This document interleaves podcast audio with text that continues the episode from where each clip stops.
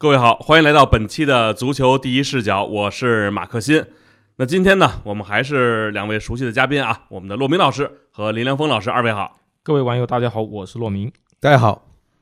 哟，今天很简短呀，今天这个我先说说啊，就是咱们在节目一开始啊，就大家最近问说体坛在这个冠军阿根廷后会出什么书呢？我们这个足球万神殿现在应该是已经。呃，做好了，马上就要有现货了，对吧，罗老师？已经开始印刷了，应该一个礼拜吧，就可以上市，大家敬请期待啊。那这个大家呢，呃，可以来关注我们的这个小店，包括我们个人的这些社交账号。呃，这里边呢，总共是致敬十位本世纪去世的这个足球传奇，包括像贝利、马拉多纳、克鲁伊夫、斯蒂法诺啊，还有像普斯卡什、尤西比奥、盖德穆勒、贝斯特啊，包括保罗罗西、米歇尔斯这些人。呃，我想说啊，本来这周啊，国际比赛日，我觉得一般可能啊，就各俱乐部呢可以得到一个时间来休养生息。那后来我发现，每次到这种间隔的时候啊，都是这种俱乐部开始整活。就首先咱就说一个话题，就是这个图赫尔是吧？这个从自己曾经的弟子纳格尔斯曼手中呢，哎，接过教鞭啊，与拜仁签约到二零二五年六月三十日。哎，这个消息吧，我觉得。你要说突然吗？它确实突然，但你说意料之外吗？好像也在情理之中。所以我想问问骆老师，当听到这个消息，是不是觉得是震惊，还是觉得啊很正常的一个操作，或者是您觉得还是这个时机是不是很好？肯定是很突然。我看到的时候，我相信很多的球迷，甚至包括圈内人也一样很震惊，甚至不光是我们这些局外人，我看很多拜仁的那些德国国脚。他们正在德国打比赛嘛？嗯，他们接受采访的时候也比较的震惊，他们完全没有想到纳格尔斯曼纳格尔斯曼会这么突然的下课，因为纳格尔斯曼至少现在在欧冠中是八场比赛只有一场比赛丢球，而且是对比尔森胜利，其他是一路横扫。你在联赛中虽然说落后一分吧，但毕竟也只落后一分啊。而且也不能说他在更衣室里面失去了所有人的支持，我看还是有很多那个拜仁的德国国脚站出来支持他，就像基米希啊、格雷茨卡，包括有很多拜仁的这个球员还是很支持他。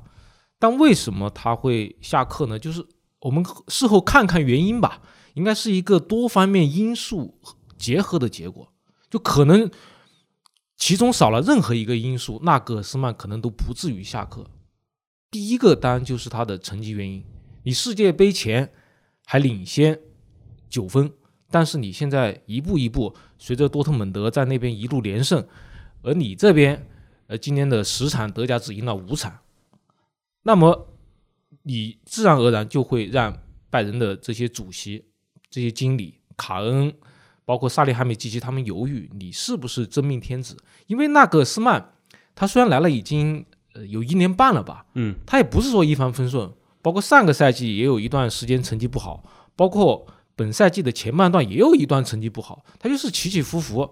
而接下来马上拜仁要打欧冠，而且是对非常强大的曼城，这就会让拜仁的管理层他们犹豫，那你是不是合适的人选？而且导火索是上一轮联赛一比二输给勒沃库森，而那场比赛。哈维·阿隆索是在战术上面完全克制了纳格尔斯曼，就不过其实输球很正常，因为拜仁，呃，今年他也嗯在德甲中胜率也不是很高嘛，但你输球是很正常的，包括之前输给门兴，但是你这种输的方法，你是完全被勒沃库森压制。哈维·阿隆索这场比赛就体现了他可能是未来名帅的一个风采吧。这场比赛他是前面用三小去逼抢拜仁的防线。然后又让一个后腰安德里希，他去撤回来，从这个后腰位置上撤回到这个中卫的位置上，就像以前瓜迪奥拉让阿哈瓦隆索这个后腰后撤到中卫位置上同样的一个发明，就完全限制了拜仁。就这一场比赛之后，拜仁的管理层卡恩和萨萨利哈米基奇他们就觉得我是不是该换了？所以如果不是联赛中，最近情况一直不好，而且是本场被勒沃库森完爆的话，我觉得不至于换帅。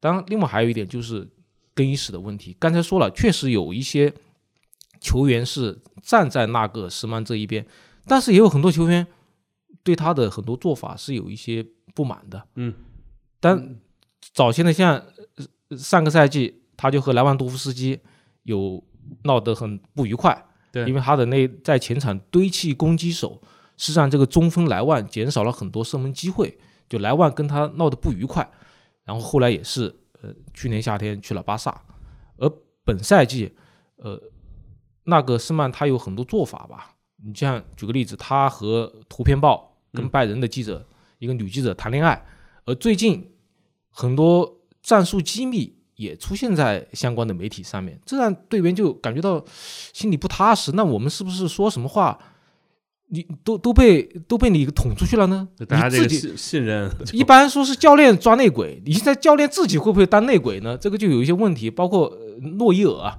诺伊尔因为他现在嗯滑雪受伤嘛，他现在不在队里、队里，但是呃诺伊尔信任的门将教练塔帕洛维奇也是跟纳格尔斯曼关系不好，对也是借着诺伊尔这个受伤这段时间，拜仁把他的呃诺伊尔那个门将教练塔帕洛维奇给开掉了，算是一个借刀杀人吧。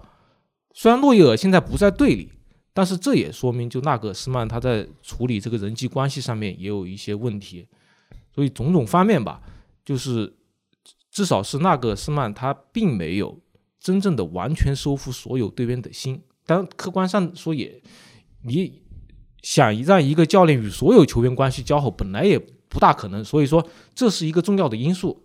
但就像刚才那个成绩一样，不是唯一的因素。最后一点就是，正好图赫尔有空，这个也非常重要，因为是勒沃库森那场比赛之后，萨利哈梅季奇他们觉得我应该考虑换帅，但是你换帅也没有那么容易，有没有合适的人选？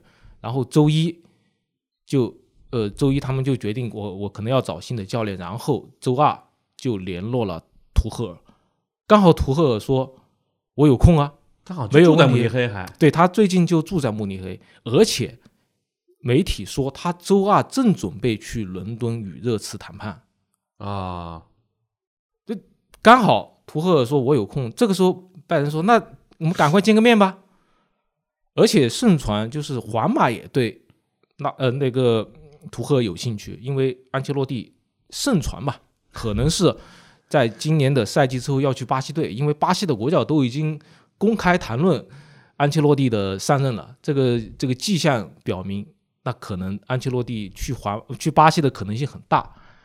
所以在图赫尔受到各方争抢的情况下面，可能拜仁觉得，我如果错过图赫尔这一战，那么可能以后想找一个来顶替的不太好找，因为他们此前也找过图赫尔，嗯，可能当时是各方面机缘不凑巧，这一次机会他们觉得我可能不能错过，所以说这三方面的因素加在一起吧，就导致这个换帅来的特别的突然。我觉得可能切割掉其中任何一个因素，可能都不会这么快。例如我图赫尔，如果萨利哈梅基奇打电话过去说，图赫尔说我刚跟热刺签了，不好意思，我不能违反与热刺的约定，那么我觉得拜仁也不会这么快动刀，因为你，那你找谁呢？嗯，又去找什么波切蒂诺吗？不，关键他还呃，纳格尔斯曼这还有合同在身，而且违约金应该也不少。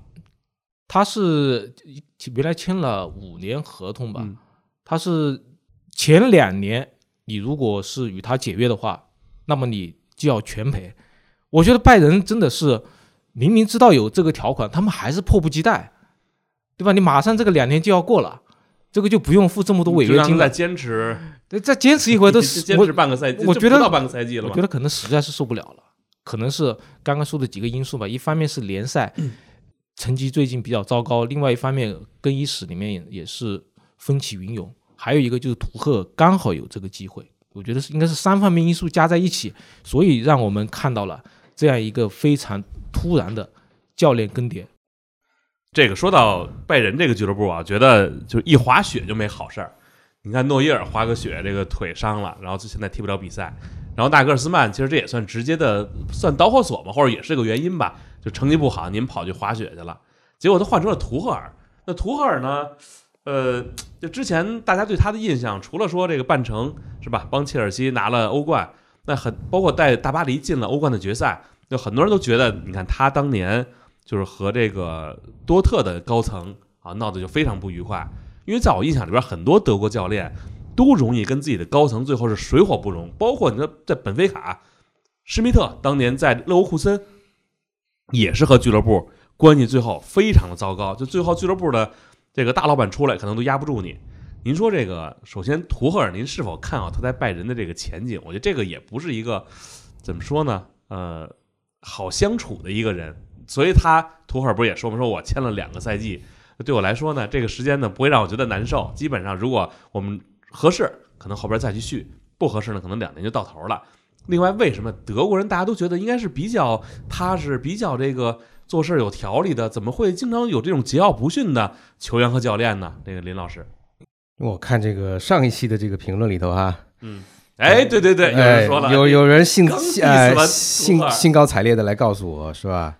说哟，你不说这个图赫尔不行嘛？人去拜仁了是吧？看结果，看结果。然后呢，又又搬出一个老账，说哎，上次你不是说这个安切洛蒂跟这个呃穆里尼奥都不行了吗？人去皇马了是吧？这是有人在给您攒材料啊，这肯定是吧？啊这个其实不要太高兴太早啊。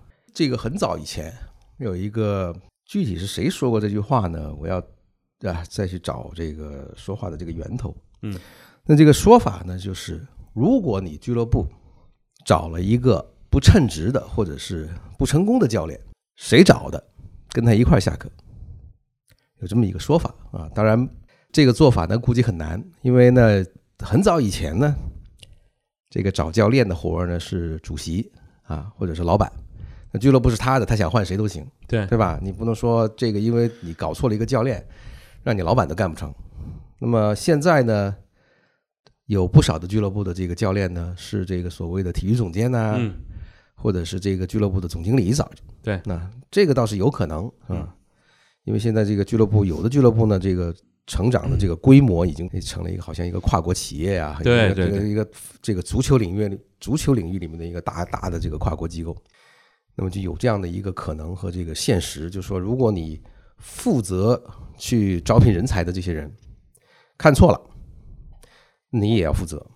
所以这个事儿呢，萨里汉米西奇其实是要背锅的，但是不知道为什么，你说纳格尔斯曼要背锅，就是说他就是这么急吼吼的去把图赫尔找回来顶掉纳格尔斯曼，但当时呢，找纳格尔斯曼的这个决定呢，是他帮忙跟着跟着做的，而且当然不是他一个人决策，但他一定是在里头起了非常重要的作用。嗯，那么当时纳格尔斯曼年纪轻轻是吧，拿到五年的合约，这个本身来讲就说明一个什么问题呢？给了转会费，好像就是说，那么拜仁是看好这个年轻的教练能够给这个俱乐部带来一个什么呢？带来一个很长期的稳定，带来一个打法上的一个整体的一个转型，或者是说升级。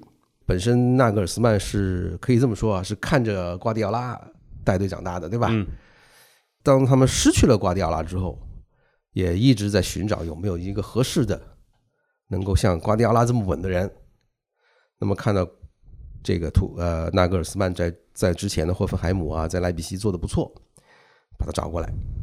那么这个决定呢，代价是很昂贵的，五年，呃，大概有三千多万欧元的这个这个总的这个这个是两千五，好像是还而且还给了转会费，当时是吧？啊就是说有相当高的一个一笔，就年纪轻轻这么高的这个薪水，也就是说，拜仁在一年半之后，就对自己原来的这个所谓的这个长期的这个建建建设计划呢，就动摇了，对吧？那么我一看到现在的拜仁的这个做决定的这帮人呢，好像不再是以前鲁梅尼哥啊，这个内赫内斯斯啊和这个呃，就是这帮啊，这个等于是说呃元老级的这帮嗯啊民宿来做这个决定，而现在是什么呢？现在是卡恩，嗯啊，萨里哈梅基还有这个俱乐部主席现在是海内吧？海纳，海纳。那么这个就意味着，就是说，现在的拜仁的领导班子呢，对于做这么重重要的一个决定，其实是一个很可以这么说，是全盘否定了自己原来的啊这个设想，就是说，你五年要做的事情，只做了一年多，就开始发生了一个很根本的这个这个变化。那么现在一开始，现在你找了一个要比纳格尔斯曼经验更丰富啊，而且呢冠军也拿的应该比他多的这么一个教练，却只给了他一半的这个时间，那说明什么问题呢？就是说拜仁的这个这个所谓的这个五年规划呢，其实是有那么一点点，呃，你说它不切实际也好，你说它海市蜃楼也好，就是说他其实做这个计划、做这个安排的时候，他是没有足够的耐心和信心，把自己的这个啊整体的计划贯彻下去的。那么后来为什么？就是说我们长期关注德国足球、关注这个拜仁的这些人，都对纳格尔斯曼下课多多少少有那么一点意外呢？基于一点，拜仁在国内丢德甲的可能性是极低的，嗯对吧？但是呢，在过去的这个十连吧，十连冠里头，基本上可以这么说，拜仁的这个国内的这个国内的成功，很多都是基于什么呢？基于莱万，就是说他的打法是围绕莱万的。那么失去了莱万之后，新来的这波人表现上来讲，给人的感觉不够稳定啊，或者是说呃不够那么呃满足自己的预期的话，那么这个时候他们就想到了一个什么呢？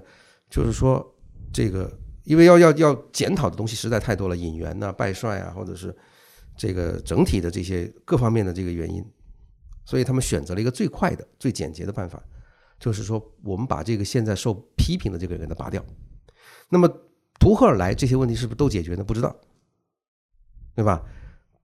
但是呢，图赫尔是他们现在能够立刻找到的，代价还不算高的这样的一个选择，就是他们现在来不及去说我们深耕一下，看一看还有没有比这个呃图赫尔更合适的，是吧？你包括想，就是图赫尔也是着急忙慌要上班了，否则他不会去接，不会去跟热刺谈，因为就是孔蒂之前已经喷过一次了，嗯，就说在我之前有穆里尼奥啊等等等等，就波切蒂诺这么这么这么多人都干过了，都干不成，所以呢，在英国的媒体的里头呢，有一些人就劝图赫尔别来，就是不要去热刺，我觉得热刺其实不太适合这种，就是你觉得这种一线就是说适不适合这个，咱们另外说。嗯就是说图赫尔其实啊，如果不是因为他现在赋闲的话，可能也没有那么快，就是能够让拜仁立刻去跟热刺去抢。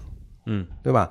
就是时间稍微晚一点、早一点的话，而且呢，我相信这个时机还有一个可能是，图赫尔也在圈子里面有很多很多的这些人给他爆料，说现在拜仁可能要换帅，所以呢，你在跟热刺去去谈的这些事情呢，不要着急，说不定呢，就是图赫尔在跟热刺的这个谈判呢，其实是一个幌子，希望拜仁快动手，对吧？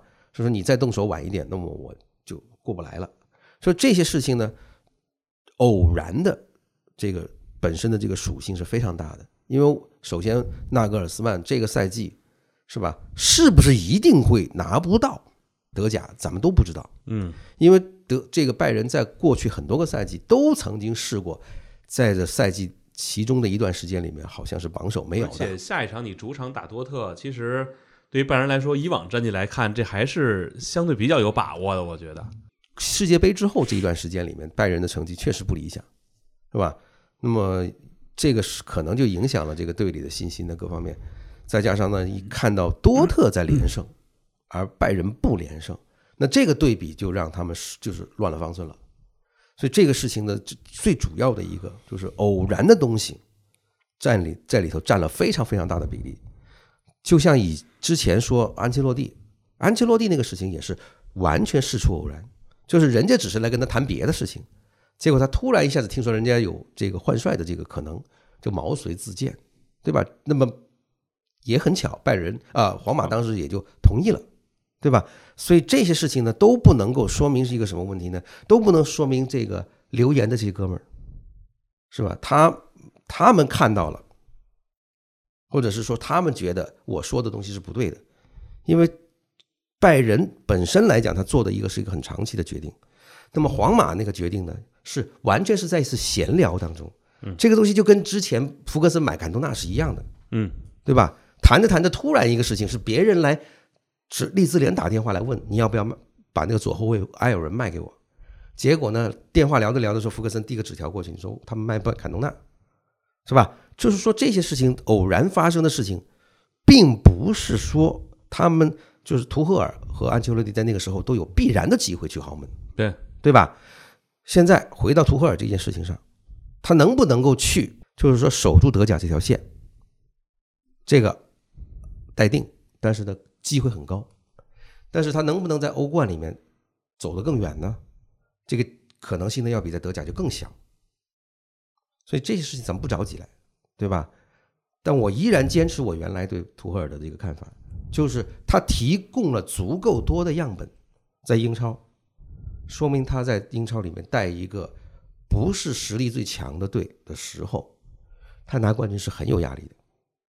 而且他上个赛季打进了两个杯赛决赛，都拿对方一点办法都没有，最后都只能够去互射点球，都输了。说明什么呢？就是说他在那个时候不单只是说自己的能力克服不了克洛普，运气也不行。那么克洛普在上个赛季曾经有四个冠军，就只能拿到两个。嗯，那是不是说明至少是吧？就是当然，现在克洛普谈这个去去拜仁这个事情就更加虚无缥缈，对，是吧？那问就是说，那么如果拜仁真的希望找一个能够有所突破，或者是能够给这个俱乐部带来一个很原则性的变化，那我我在想，你瞄准克洛普不是比瞄准图赫尔更好吗？对吧？当然，去争取克洛普的这个可能性要低得多，要费劲儿的多。但是我觉得也不是说没有一点希望，而且这儿要说一句，就是克洛普在利物浦的前途其实也是不是特别确定的，因为这个赛季有很多次媒体都传出来，克洛普存在一定的下课风险。就哪怕是刚续了约没多久，但是所以这些事情呢，就是说很多事情换，并不代表这个人的能力是一定能够顺其自然的去去那个位置的，嗯，而不换或者换不到，也不代表这个去不成的这个人能力就大。哎呦，说到这个，真是有时候觉得一个赛季啊，就感觉很短暂，可能八九月份开始到四五月份结束，但是往往我感觉中间又隔了世界杯这个大赛，然后又包括像可能啊、再有这个国际比赛日啊，到这个三四月份的时候，就欧冠到最后要劲儿的时候了，联赛开始进入白热化了。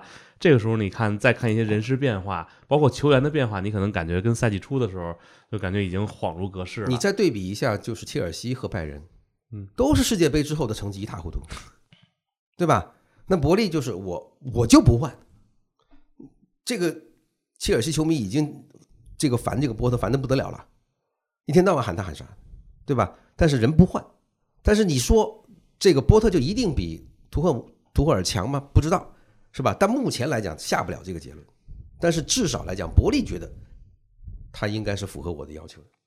那现在说回这个纳格尔斯曼啊，就想问问骆老师，您觉得他在拜仁的执教怎么评价？因为我觉得当时其实拜仁关注纳格尔斯曼肯定不是一天两天了，他在霍村的时候其实就关注他，只不过他后来又到他莱比锡，就感觉他一步一个台阶儿，包括给他五年合同。刚才林老师说了，我觉得这个除了说一个长期的规划，另外我觉得这里边也包括说我前两年给他的时间让他成长。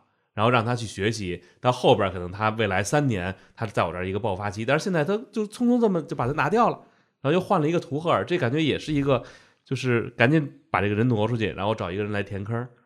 您怎么评价纳格尔斯曼在拜仁的这不能说几年了，就这个执教嗯，一年半那段，我看呃网上啊，网友就说纳格斯曼算不算失败？他们对这个有有讨论。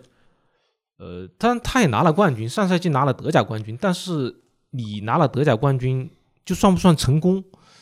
算成功，我觉得有一点对拜仁来说可能就不算成功，因为你不是说你一定要拿欧冠啊，因为嗯欧冠确实是很多豪门在竞争，嗯但你上个赛季你被比利亚雷亚尔淘汰，这个还是有点说不过去。反正我觉得成功肯定不算，那算不算失败呢？我们网友可以在留言区评论一下啊。我个人觉得，呃，成功肯定差很远。你说失败，应该或许也可以。这个确实是，可能有人说，那你如果给那个斯曼更多的时间，会怎么怎么样？确实是也有这种可能性。嗯，我说不定你真的就信任他，信任满五年，他不断的学习，不断的进步。你就像他其实这两年也在变化。你像上赛季，他可能更加固执，更加的自我，但本赛季其实他也有一些改变，他跟队员交流的更多了。因为上个赛季就是他可能和莱万关系处理的没那么好，使莱万加速了离开拜仁的这个过程，嗯，对吧？其实他个人也在变化，可是你看他跟老队员好像关系都不好，包括跟诺伊尔，你看是吧？都是这个老队员，包括穆勒，对，的穆勒最近可能在拜仁的位置也没有那么的稳定，所以我觉得拜仁其实刚才说了，可能这些中生代的还是很挺纳格斯曼的，因为纳格斯曼也是一个比较潮的教练嘛，对可能有一些新的想法八。七年的，嗯但是你如果动了老队员的奶酪，那么可能在领导那里吹个风什么的，你就比较危险。所以纳格斯曼，呃，我个人觉得肯定不算成功，算不算失败，就大家看。呃，另外有一点就是大家记记没记得，就是应该是去年下半年我们节目里面有一次说到一个事情，就说你一个教练要在一线豪门成功，那么可能要具备两点：一方面你是要在这个队踢过球，嗯有这个队的 DNA，你对这个队情况比较熟悉；另外有一点，你自己要在一线或者二二线豪门执教过。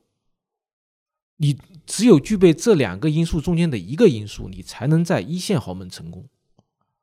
本世纪没有这两个背景都成功的，我们当时找了一个就无可争议的，就是阿莱格里，他从卡利亚里去 AC 米兰，然后获得了成功。其他的人都是，要么你在这个队踢过球，要么你在其他的一线或者二线豪门执教过，嗯，你才能够在一线豪门成功。而本赛季有三个人是不符合这个条件的，一个是纳格斯曼，伯利 一个是波特，啊，波特，嗯，还有一个是巴黎的加尔杰。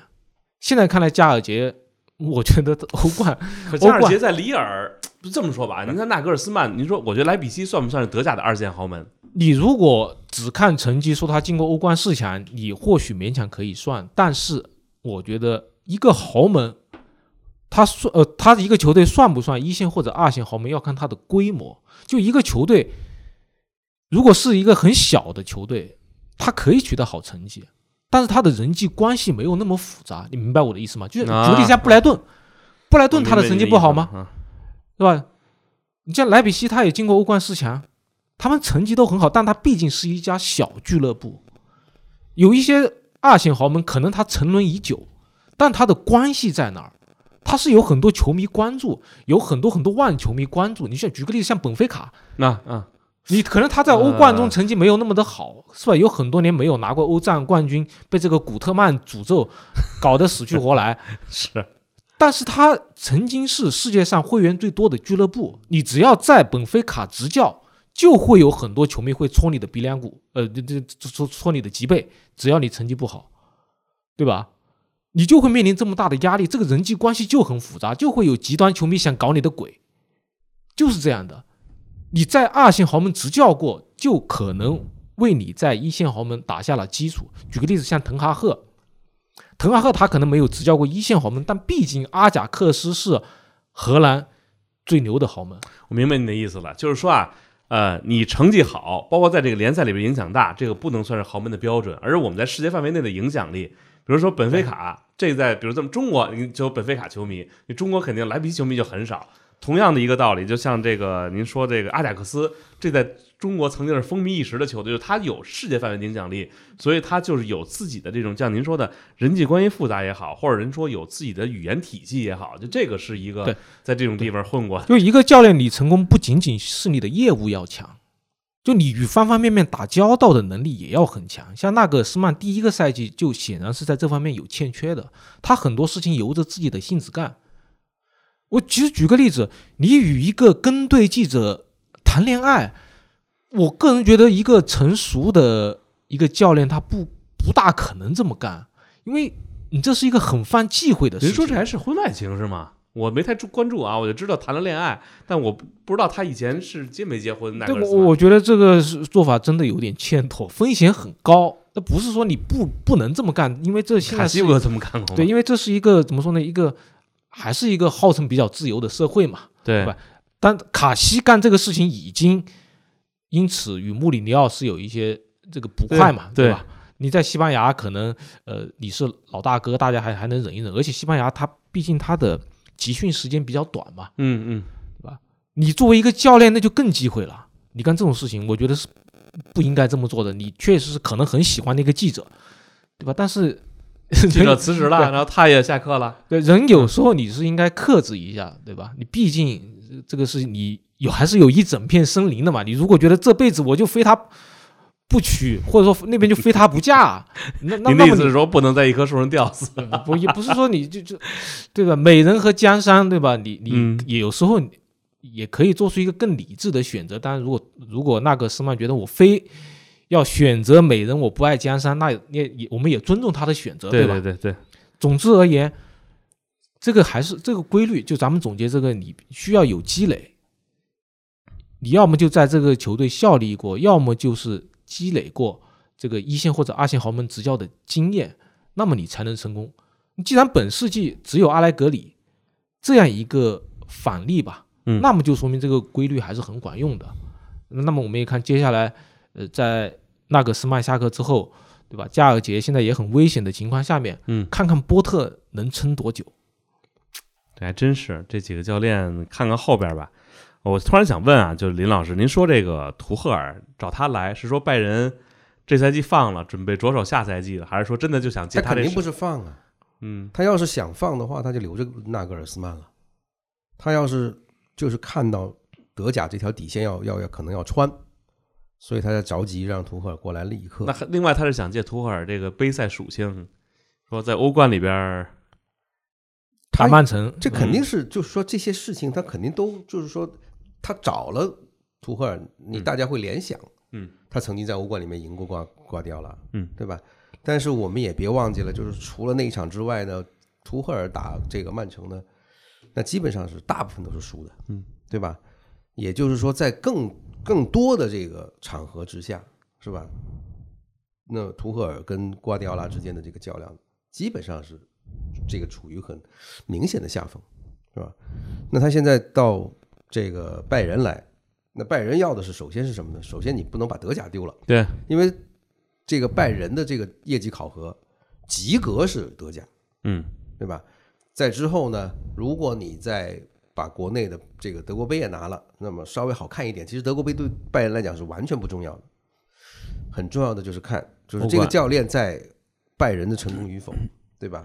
及格那叫拿德甲，那你在欧冠里面，比方说啊、起码要进四强，然后呢，这个进了四进了决赛，那可以说这个教练带拜仁还是可以的，不错的。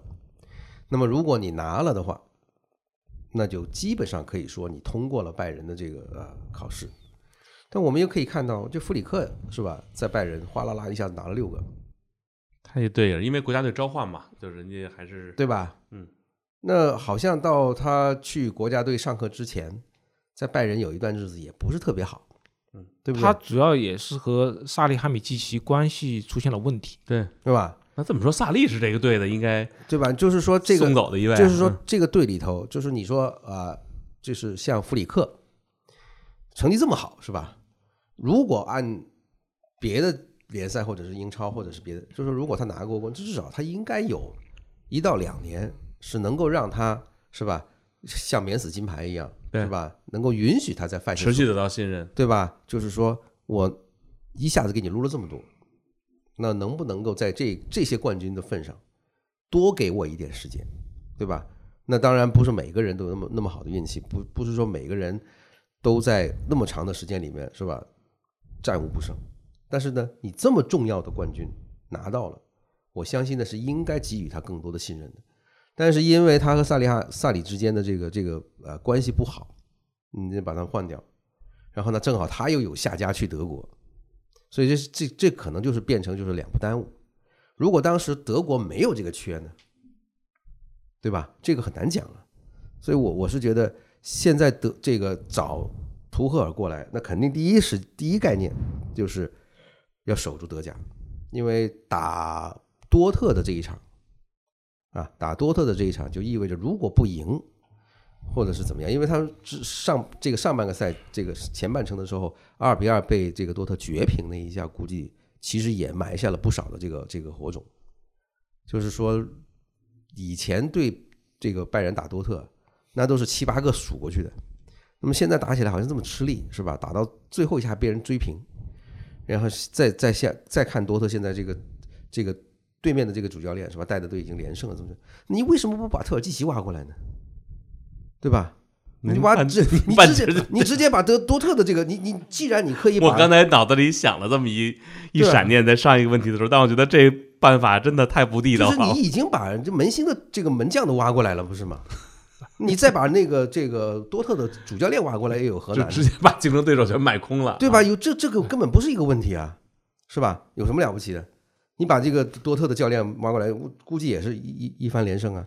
所以现在来讲，就是要要的这个德甲，关键就是下一场马上要打多特。这个如果是能够摁住多特的话呢，那相信拜仁大概率能够是吧？就借着这个换帅，大家再努把力是吧？因为之前有的人跟那个关系好，有的人关关跟那个关系不好，那么这个队里出现了分裂，可能就是场上各方面的情况不不是不是太理想。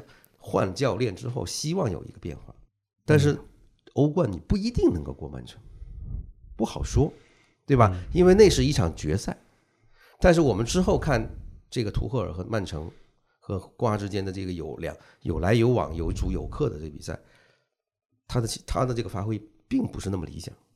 就可能单场你让瓜迪奥拉犯错可能性更大一些，对啊吧？像二零二一的欧冠决赛，就是图赫尔的切尔西战胜了瓜迪奥拉的曼城嘛。但那场比赛，瓜迪奥拉也是别出心裁，中前场用了六个组织者，没有没有前锋也没有后腰，整活的可能性更大一点。嗯，对，这个说完了德甲图这个图赫尔和这个纳格尔斯曼，就聊的比较多啊。我觉得还得说说国家队，世界杯冠军阿根廷首秀二比零击败巴拿马。这个梅西呢，六十二个任意球啊，国家呃职业生涯八百球。我有一个问题啊，就是说这个梅西算不算任意球大师？就这个我一直呃在想的迷问，因为印象里边，您看如尼尼奥这肯定是任意球大师，大家就争了。有人说这那么有数量是吧？有风格，有这个命中率，这肯定是大师。但也有人说呢，梅西的任意球没特点，他都是搓这个弧线。如尼尼奥是有风格、有特点、有效率，而且呢，你看他在各个位置能用各种方式把这个任意球打进去。那人说贝克汉姆都不一定算是任意球大师，那圆月弯刀是吧？这只能算是一种叫任意球专家。所以这个有点有点可能吹毛求疵啊，我觉得这个话题。但我想问问，在二位的眼里边，这个梅西能不能算是任意球大师？反正我觉得盘带大师他肯定算吧。还有人说，就都成球王了，还在乎什么大师啊？嗯，大师的定义是什么？首先，我觉得辩论之前啊，在某一行业里有特殊的贡献，我觉得是。你就说在任意球这个领域，梅西有没有特殊的贡献，对吧？哟那这么说，那可能不太算。那这按照这个，我理解大师是这样啊，不，就是说梅西可能进了很多任意球，嗯对吧？现在是进了六十二个，对就领先 C 罗两个，啊，领先马拉多纳一个，嗯，对吧？但他是否成为大家踢任意球模仿的目标？嗯，是这样吗那对对，可以啊，大师算不算？我不敢肯定，我觉得你要算也可以，毕竟他还是进了这么多任意球。嗯，但你刚才说的可能叫宗师，就一代宗师，他可能啊？叫开宗立派的是吧？您说的这个，因为他其实一开始他踢任意球不是特别的擅长，嗯，那肯定，而且当然本本来在巴萨也是小罗他们、嗯。对吧？然后他是在阿根廷队跟马拉多纳学的，就马拉多纳是看他在阿根廷队训练的时候，就梅西踢不进任意球不太开心，嗯，马拉多纳说：“哎，别急啊，梅西，你要把他当成一个小乖乖，这样哎就进去了。”马拉多纳肯定是任意球很厉害 俩人就闹崩了，对吧？梅西肯定是在马拉多纳的点拨之下，嗯任意球突飞猛进。你可以看他职业生涯后期，尤其这几年，嗯，他的任意球是进的越来越多了，每年都有几个入账，嗯确实靠谱。这个任意球的水平，呃，突飞猛进。他效率起来了，现在对啊但你说是不是宗师呢？那那我们要看，或许看一看未来吧。其他学，我是学梅西怎么踢任意球的。那如果未来也有很多这样的人，那么我们是不是过了两三年，再追认梅西为这个任意球宗师呢？梅梅西的这这个倒是我们以后再看啊。嗯但首先他的水平肯定在那，至于叫不叫大师，叫不叫宗师，嗯这个就看大家的评判。但我觉得宗师可能不算，嗯是但大师我觉得叫没问题。嗯但是我想啊，任其实任意球这是一个有传承的。刚我们提到这个宗师就是开宗立派，嗯影响他人。我可以推荐一个叫做马塞利尼奥·卡里奥卡，可能老球迷知道啊，知道啊，对，这个人，这个人他的遗憾可能就他没到巴到欧洲联赛成名立万，他可能主要是在巴西联赛，可能老球迷对这个名字有点印象，尤其是一般可能叫卡里奥卡。对对，我说一个这个宗师传承的这个序列吧，皮尔洛，我们知道他的电梯任意球很厉害，对，他是说他是学自小茹尼尼奥，而小茹尼尼奥说他的任意球是拷贝自马塞利尼奥卡里奥卡。那你说卡里奥卡他是不是任意球的宗师？而且我还在网上发过卡里奥卡的这个集锦，确实是非常多的各种各样的技巧，尤其是他踢任意球几乎不用助跑，他直接就可以把球给怼进去。嗯大家有兴趣的话，也可以在网上找找他的这个视频集锦。我觉得这样的叫宗师，就大家都学你。包括后来像很多人都是在学他，包括什么阿松山，我不知道大家有没有印象，在在罗马也踢过，嗯，他也是踢这种应该也叫电梯，就带点小弧线，对，他应该也是卡里奥卡这一派的。就就我觉得卡里奥卡这样的人肯定算算宗师，而小茹尼尼奥、皮尔洛肯定也算大师。反正这个具体这个中文嘛，也是博大精深。我的我之前只说过大师，我觉得就是这个 master，但是骆老师一来改成宗师了，我感觉又比大师又高级点了，这那黑宗厉害。大师肯定有很多，但是宗师呢，肯定就更少一些嘛，对吧？嗯我觉得梅西叫大师，你应该也没有问题。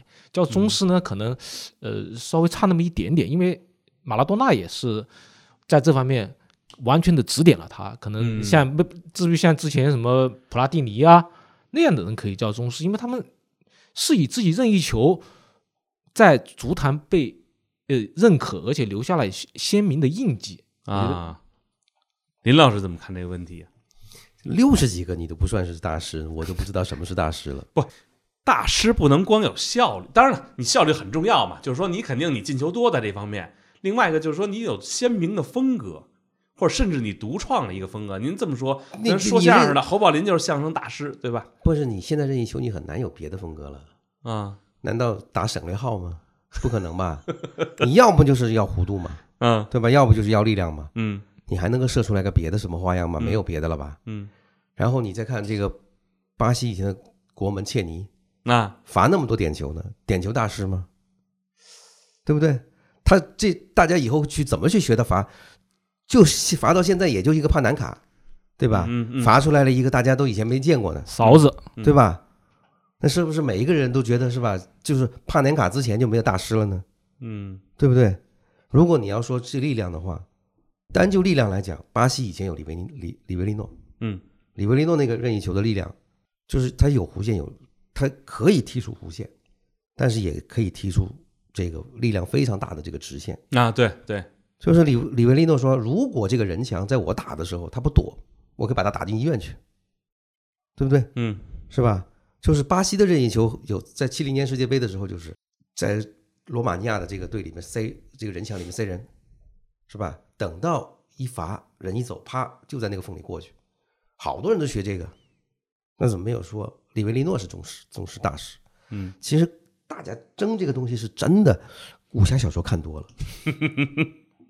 就像中国特别喜欢争论这个球王，我啊觉得就、对对就是看武侠小说看多了，是吧？要排一个座次，啊对，就要一百单八将是吧？大家要论资排辈儿，然后就是说唐看多了，嗯武侠这个三侠五义看多了，然后呢《水浒传》看多了，成天的就盘算，哎呦，这个我是不是可以再加一颗星，都想当大哥还是是？吧？其实真的，足球是个集体项目，只是因为为了让这个圈子里的这些杰出的人能够得到额外的这个褒奖，对，才设立了一些个人的奖项。而所谓的球王也好，大师也好，是人们对他们就是喜爱，是吧？情不自禁的去夸奖，嗯，到了一个比较夸张的地步而已，对吧？你真的有，比方说啊，就是任意球大师，谁能够说我们把这个不要说这些个全世界吧，或者是嗯有史以来，你能够看过多少个任意球，你能够去定梅西是不是任意球这个任意球大师呢？对吧？如果有一个人他罚的这个任意球真的是很独门的，对吧？他每一次都是直线，嗯就照着一个死角打过去，速度奇快，但是他产量不高，那他是不是呢？对吧？这个定义就很难，很非常的难包圆了。我记得最早开始啊，就是说有任意球专家的时候说的那个人是谁呢？说的是普拉蒂尼，对嗯对吧？但普拉蒂尼的这个任意球产量高吗？也不高。马拉多纳在意甲跟这个普拉蒂尼当这个后来还有一个纪录片，就是最早一代是吧？在意甲的这个球王之间的这个 PK 是普拉蒂尼对这个这对这个马拉多纳。后来呢，普拉蒂尼走了，又变成了这个古利特和马拉多纳，是吧？总会有这样的一些比，就是说，当大家开始觉得这个队里头的这些个这个头牌嗯，是吧，欣赏他们都不足够了。你再给他加点额外的职称，呃，要要给他再加一点这个其他的光环，是吧？非得要拿一个同行来跟他对比，要对要要跟他衬托一下，所以这些事情就很难在现在的社媒不引起争议，嗯是吧？以前你说什么我听不见，无所谓，你爱怎么夸张怎么夸张去，是吧？你在南美的媒体里面怎么去吹某一个人，欧洲人没感觉，是吧？欧洲的哎、欧洲的人去夸一个人也没感觉，因为以前我记得，就利兹联有一个罚人球的，这那个这个莫提马，也是，就是说是英，就是至少是在英超之前，二战之后，英英格兰足坛里面罚任意球是力量是最大的，那真的是会把人打伤的。嗯就是他罚的任意球，就是在很远的地方，那个那个时候的球比现在的球还沉，就是直线奔死角，哐一下砸进去。感觉踢出一铅球去，对，他们去吹这个利兹联的这个人的时候，南美人有反应有有感有感觉吗？不一样，是吧？大家都无所谓，各自有各自开心的这个。就是因为有了社媒，大家才开始全世界的争因为。现在大家全球化了，所有的东西都通过网络拉在一起，都一个村子，嗯是吧？今天这个巷子里头发生的事情和那个巷子里发生的，大家拼命在一块比，比到最后，你得奖了吗？是吧？你在里面引起争议的这个人得到了什么呢？得到流量，是吧？什么都没有啊，是吧？得到了流量，你还得把流量变现呢，是吧？没有意义。所以我觉得，纯是从欣赏的角度，如果梅西这六十二个任意球变着法儿的弯弯他的弧线，变着法儿的选他的角度，你看着觉得是欣赏，觉得是一种美就可以了，嗯，是吧？就是说，你一定要封他一个大师无所谓，哎，你封他一个太师多一点啊，都行。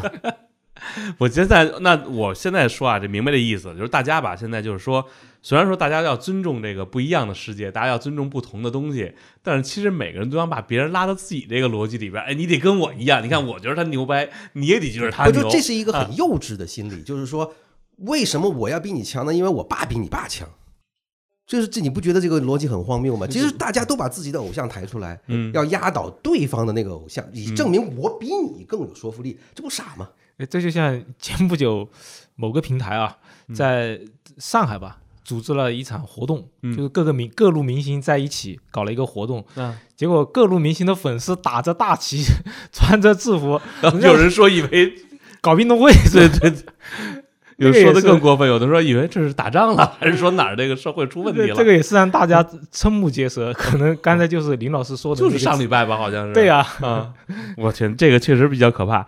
这个说完这个，我就因为就呃临时想问这么一嘴啊，因为我那天也录了一个短视频说这个事儿，然后怪不得有人跟我评论说，哎呀，听君一席话，如听一席话呀，说真的感觉屁话没说。所以嗯在刚才马克问我之后，我第一个回复就是标准是什么？你先定了标准，我们再争论。嗯你如果标准都没定好，那绝对是最后鸡同鸭讲。就咱们可以比谁多，比如说这个任意球，对吧？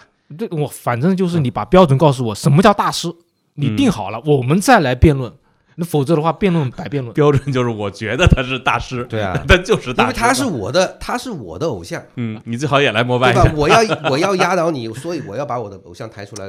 所以林老师，您看见没有？就以前吧，您写文章啊，别人都是看见的报纸，即使有不同意见，他也没法发表。那现在呢，大家呢随便可以敲一个评论，然后也不用负什么责，所以不不不，这个我觉得每一个人都可以发表自己的评论。嗯，这个我我并不因为是做媒体的人就嗯天然拥有话语权，哎，这话说的有觉悟啊，对吧嗯？这个首先是我觉得没有没有谁是天然就是在里头有话语权的，你嗯可以不同意，嗯，是吧？不同意是你的权利，是吧？但是我说什么是我的权利，嗯不能够因为你不喜你不喜欢我说的，你不让我说，或者是说你听了我的东西你不高兴，你就骂我，这个就是没有道理的，嗯对吧？？你你说什么，我根本不会在乎，嗯，对吧？我觉得你说的不对，我扭头不听就是了。这条如果保留，估计下边又会有其他评论。不不林老师说的对，就是说嗯大家可以发表意见，但别人身攻击，对吧？这说得好，这个说得好，就大家最后大家可以讨论，可以互相去交流。就是现在的现在的争论是什么呢？争论到最后就是看你的立场。嗯，哇，原来你是慢狗的球迷，对吧？那你作为慢狗来讲，你就失去了天然的道德上的一切的这个你说曼狗，当然反映到底是哪个是曼联还是曼城？对吧？这些事情就就让大家到最后就以什么呢？你看他是吧？嗯他这个慢狗，他有什么他有什么这个这个道道德上的这个发言权？没有。所以这样的话，就天然把别人挤到一个什么呢？就是说，你如果是一个某一个队的球迷，你就你就天然就不该说话，对吧？嗯，好，咱接着说啊，这个就插了一句这个梅西的这个事儿啊，因为我也很疑惑。呃，咱接着说这个俱乐部，因为各俱乐部我觉得整活的太多了。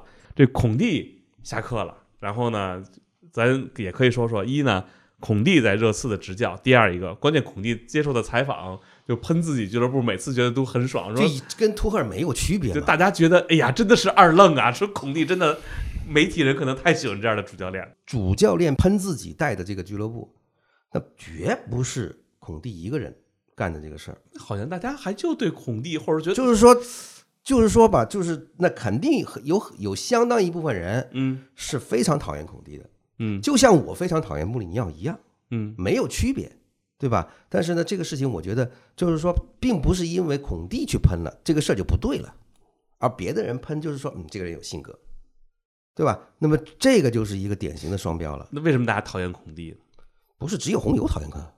不，我说这个为什么就大大家就都觉得孔就只有孔蒂喷自己的俱乐部喷球员，大家都觉得哎这个二愣啊，就这个事情，我就觉得很奇怪呀、你问我，我也觉得莫名其妙。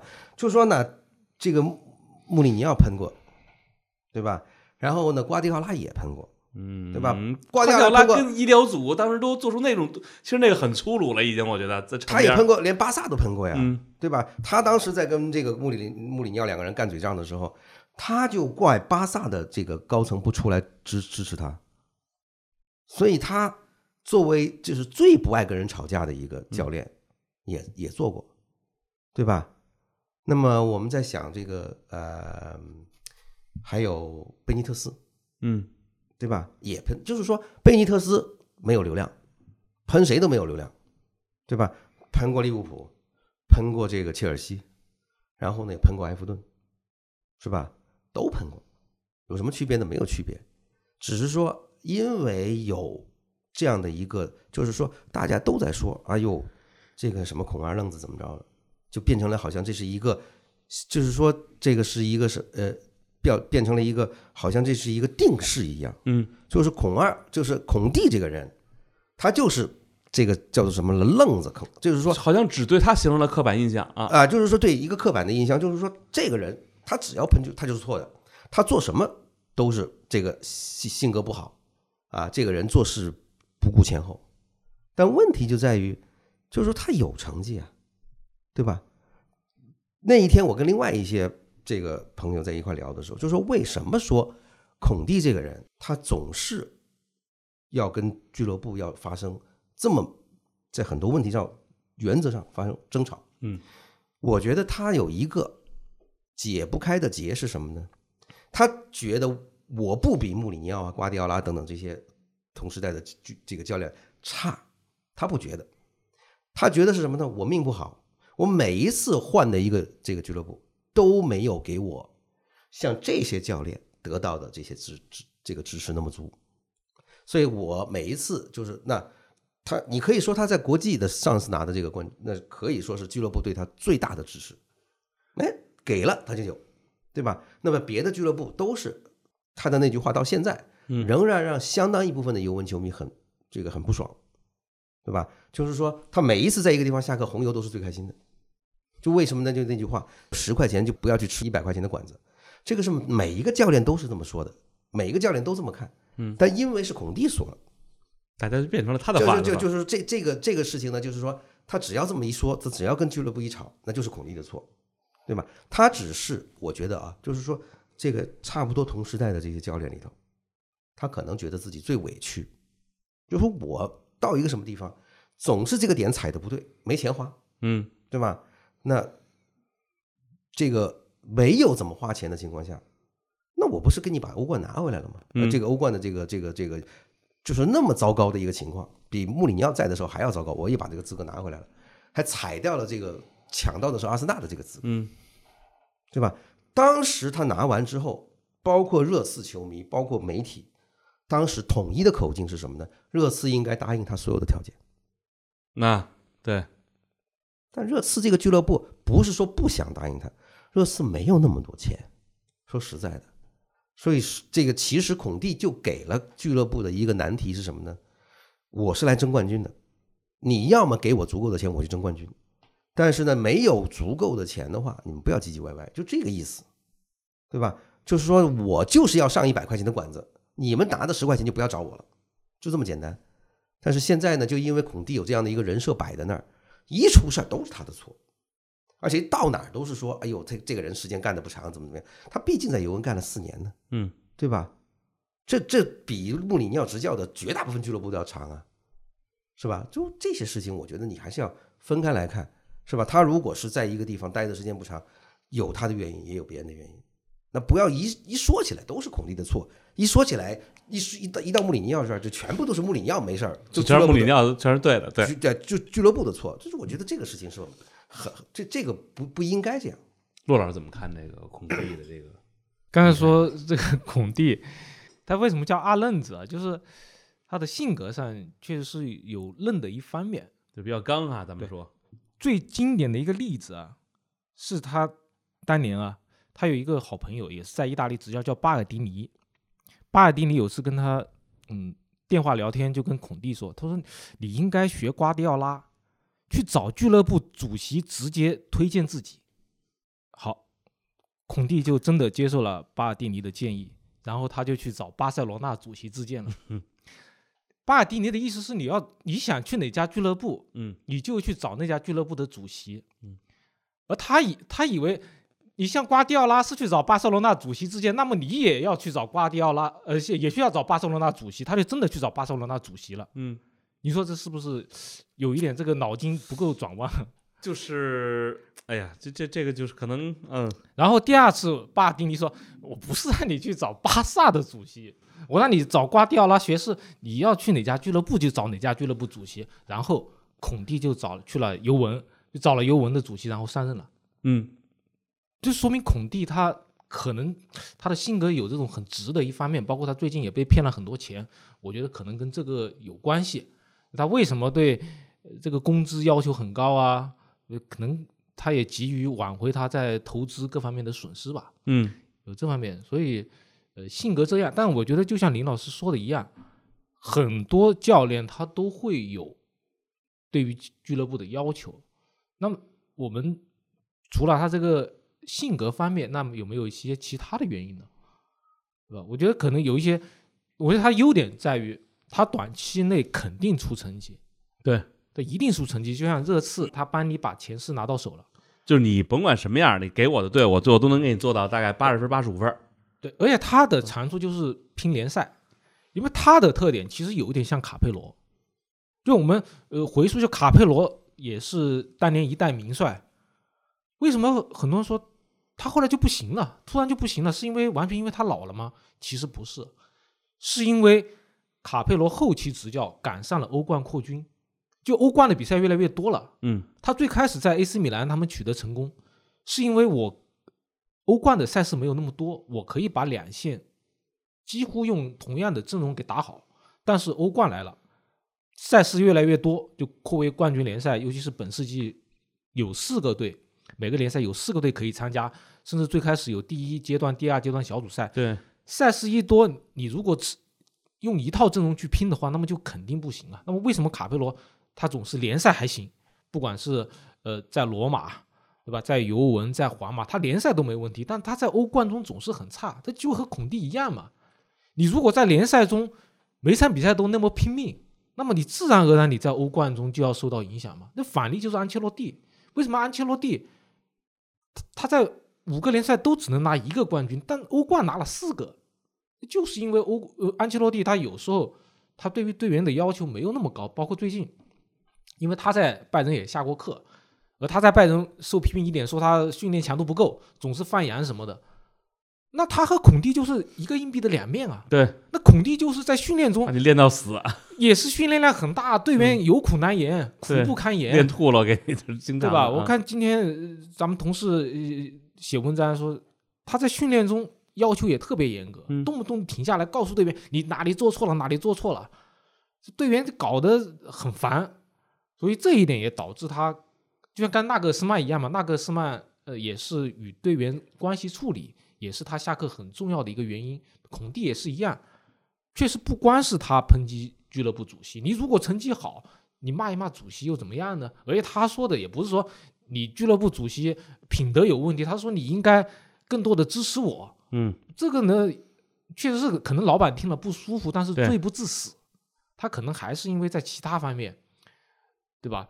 呃，首先是他短期内可以把联赛成绩提高，但是他在欧冠中就要受到影响。你看本赛季在热刺，好不容易分到一个比较弱的组，法兰克福那个组，你是小组出线了吧？嗯，结果对 AC 米兰，AC 米兰本赛季情况也不是特别好，结果你被 AC 米兰双杀，哦对不是双杀，就是零分出局，对，一场呃零比一，一场零比零，，对，对吧？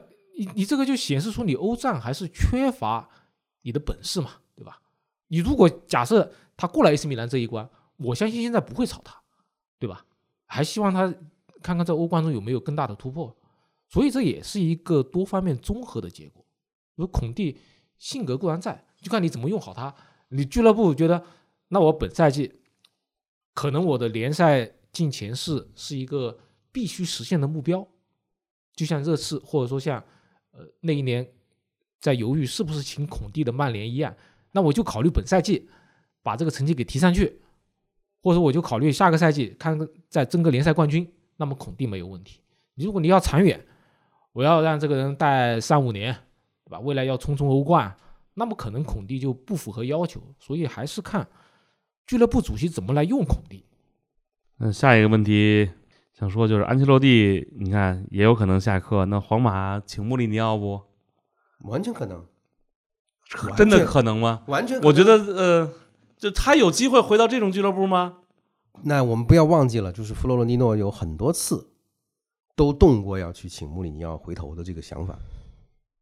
这个说起来完全不是什么天方夜谭，因为现在买他账的人很仍然有，只不过是说没有以前那么多而已。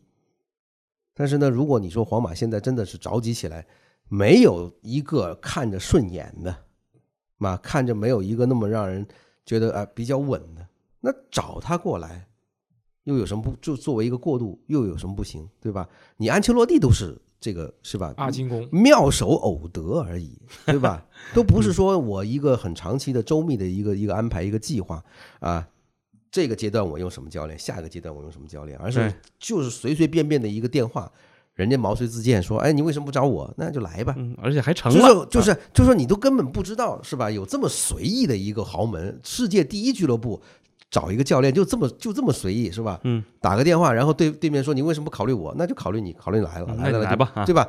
这东西你说有什么长远的规划在里面起作用吗？没有，人找的是别的，来谈的是别的东西。所以你说找穆里尼奥去有什么不可能吗？完全可能，是吧？保不齐这个门德斯也会去跟皇马推荐，是吧？他现在在这个罗马是吧的这个屈才了，是吧？这个罗马对他的支这个支持不够，是吧？他如果得到皇马这样的人选的话，他肯定可以带给皇马带来更多更多的荣誉，有什么不行呢？是吧？这不吹嘛，对吧？还是可以的，这个完全可能。就像你说，那么这个巴萨找哈维，对吧？之前难道你觉得这个是一个很稳的一个决定吗？这肯定会来，早晚会来，但没想到这么早不就是吗？啊！就是说你在那一刻，这个人正好赋闲，然后呢，你觉得这个时候找他合适，那就来。但是呢，哈维在巴萨呢，可能这个游不动，也可能要沉下去。游动了，游多久你也不知道，是吧？这些事情，因为现在俱乐部基本上可以这么说，一年半或者甚至两年就是一个周期了。所以对于很多俱乐部来讲，如果你在这个俱乐部游到两年以上，那可以这么说。那么这个要么这个俱乐部呢，你取得的成绩很很突出，是吧？一直给你续命；要么呢，这个俱乐部其实像热刺这种，是吧？大致上来讲，你年年有欧冠那是无所谓的。你说是像之前这个波波切蒂诺，波切蒂诺应该是打破了利维当主席任内主教练在任时长，嗯之前没有没有谁超过他，之后也没有人超过他。为啥呢？就是波切蒂诺来了以后，是吧？一步一个脚印，非常准的、非常稳的把热刺带进欧冠。但问题就是说，热刺在某一个时候觉得，我我们有波切蒂诺就够了，买不买人无所谓。结果到最后发现，波切蒂诺只有波切蒂诺是不够的，是吧？那么有可能就是波切蒂诺在这样的一个俱乐部，他待的时间也够长，但是呢，这个俱乐部他其实没有更高的追求。嗯。那骆老师觉得这个是否看好 这个未来穆里尼奥重新回到伯纳乌呢？或者如果安切洛蒂不带了，会不会齐达内再来个三进攻？首先，弗洛伦蒂诺确实一直很喜欢穆里尼奥，就像刚才林老师说的，其实之前找过很多次。就像安切洛蒂回皇马，刚才林老师已经说了，是因为安切洛蒂当时是跟皇马的经理桑切斯打电话，所以嗯，就是打本来是要其他人，你以前支援了 J 罗，今年能不能再支援一个啊？嗯从中间得知皇马要换帅，嗯，然后就呃回来了。但是安切洛蒂回来一大原因就是因为之前一个是阿莱格里拒绝了皇马，另外一个也是穆里尼奥没有回来。当时也考虑过穆里尼奥，但是穆里尼奥为什么没有回来呢？因为皇马的更衣室特别怕穆里尼奥。是怕还是讨厌？我这个用什么词嗯你来定？但是确实是穆里尼奥当年在皇马走，就是因为和俱乐部很多大佬嗯，闹得很僵。对拉莫斯这些，拉莫斯，包括他的同胞 C 罗、佩佩，嗯，嗯，但是卡西已经走了这，都不在了。现在说这些，包括呃，本泽马，对，对，包括本泽马当年也是被穆里尼奥骂成这个本泽猫，但是嗯本本泽马现在呃，可能他，我觉得他可能也待不了特别长的时间。对我个人觉得，毕竟他皇年岁也马就大了，感觉好多人都都都差不多了。包括你像呃，像像莫德里奇是曾经跟穆里尼奥合作过一年啊，嗯但这个无所谓了，因为莫德里奇也不是一个一个很喜欢挑事的人啊。嗯，我像克罗斯是穆里尼奥走之后来的，对，所以说现在已经没有更衣室的力量，尤其是拉莫斯已经走了。拉莫斯这个人确实是你你得罪了他，他还真的是就是挺难伺候的，因为后来听了一些其他的就是传闻，就真的他，而且他手伸的长，他好多东西他也在意。对对对，拉莫斯确实是这样。所以莫里尼奥当年阻止他回皇马的这个因素已经被搬掉了，嗯呃，已经换了一波人了，现在很多是年轻人，所以这是有利于穆里尼奥的回归。当然呢，我也看到西班牙有些说法，就是呃，关于穆里尼奥可能会皇马是一个西班牙记者的爆料，但是也有同行对这个爆料的真实性表示怀疑。但不管怎么样，穆里尼奥是选项之一。那如果真的安切洛蒂去了巴西队，那么其他的几个选项，劳尔啊，劳尔行吗？嗯，但这个是个真正的这这都，不好说啊，因对为现在他是带 B 队，嗯，我们别忘了，齐达内和瓜迪奥拉也是从对。皇马和巴萨的 B 队成为一队主帅，而且劳尔在 B 队干得还不错。嗯，其他的像万能的这个备选就是波切蒂诺，不管嗯。哪个队换帅，可能都会考虑一下波切蒂诺，但是不会把他排在这种优先级的位置。嗯，包括像还有一个是哈维阿隆索，哎，还真是有可能哈维阿隆索，哈维阿隆索可能他的唯一的一个问题就是他去勒沃库森时间很短。嗯。他会不会这么快的放弃在勒沃库森的学习，马上就去一下豪门？但是不管怎么样，未来不管是皇马还是拜仁再换帅，我觉得哈维阿隆索都可能是一个优先人选，嗯。甚至未来，我相信，如果克洛普有朝一日离开利物浦，阿隆索也是利物浦的换帅呃，有可能，对。因为哈巴罗索他的成长轨迹真的是非常的扎实。对，对吧？一开始在皇家社会的这个梯队，嗯，后来又到呃勒沃库森这种中游队，但是人家还能打欧冠，一步一步积累。他是打呃他是两线作战，嗯这一点我觉得是跟其他的年轻教练不一样的地方。很多年轻教练就带的也不错，但是一到两线作战就顶不住了。对，但是你看他不光是在联赛中成绩一步步提升，他的欧联杯成绩也很好，嗯，而且尤其是打摩纳哥主场二比三输了之后，客场三比二反应回来，嗯点球决战过关，这就是很不容易了。包括刚才说了战术性击倒拜仁，所以我觉得未来不管是皇马还是拜仁还是利物浦，可能都会考虑哈维阿隆索。这看着比哈维扎实啊，这一步一步走的。肯定的，哈维就是没有经历过像巴萨 B 队这样的磨练，带 B 队很有用。很多人说那那 B 队是低级别比赛啊，你就是应该受到这样的考验，对，不是说你手上拿一帮明星，你你就开这种航空母舰，你在 B 队是要受到社会的毒打的。对，你要发现，哎呀，这个这些球员的能力对他年轻也不一啊定符合你的要求，是不不是说你你当年对吧？你像哈维、像瓜迪奥拉那么技术好，对吧？包括哈维阿隆索，嗯，哈维阿隆索现在他说，嗯，勒沃库森的队员说，在现在的训练中，哈维阿隆索还能展示出优秀的脚法，但是正是因为在以前不管是皇马还是皇家社会带梯队的时候，哈维阿隆索肯定知道很多球员达不到他的要求，嗯，不是说每个人都能像自己那样，对，自己一样，包括像亨利，亨利为什么当年在摩纳哥带的不好？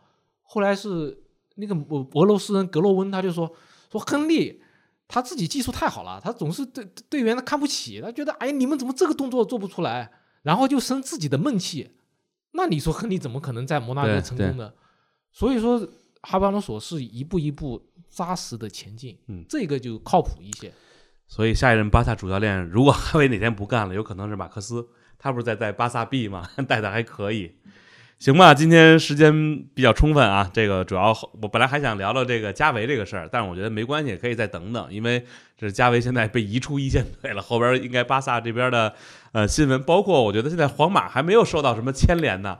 啊、我觉得再看看吧，因为尤文和巴萨已经都有点事儿了啊，再看看皇马未来有没有一些相关的信息反馈出来，到时候我们可以再聊这个，现在是不是要开始有组织、有预谋的来整这几个欧超的发起人了？